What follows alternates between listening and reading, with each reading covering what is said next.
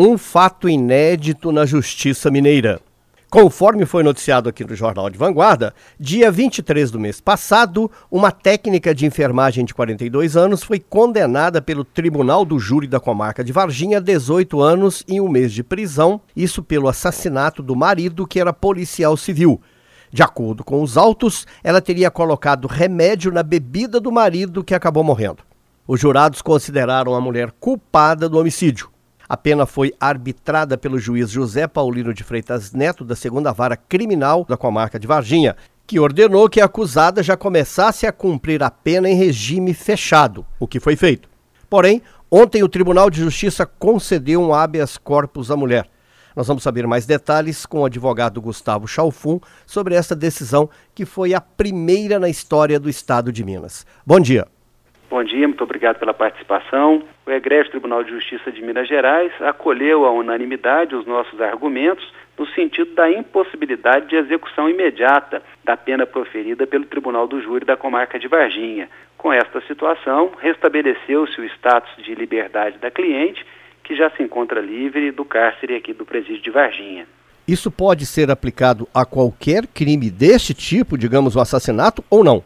Na realidade, no último mês, o Supremo Tribunal Federal deu o que nós chamamos de repercussão geral a esta matéria.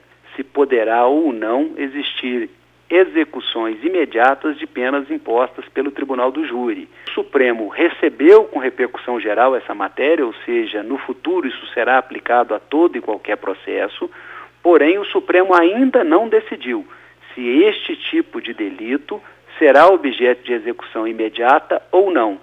Então, baseado no fato de que o Supremo ainda não julgou a questão atinente à possibilidade dessa execução imediata, nós interpusemos e tivemos êxito, a unanimidade no Tribunal de Justiça, na ordem de habeas corpus para colocar a acusada em liberdade. Desde que o réu não tenha também uma prisão preventiva decretada.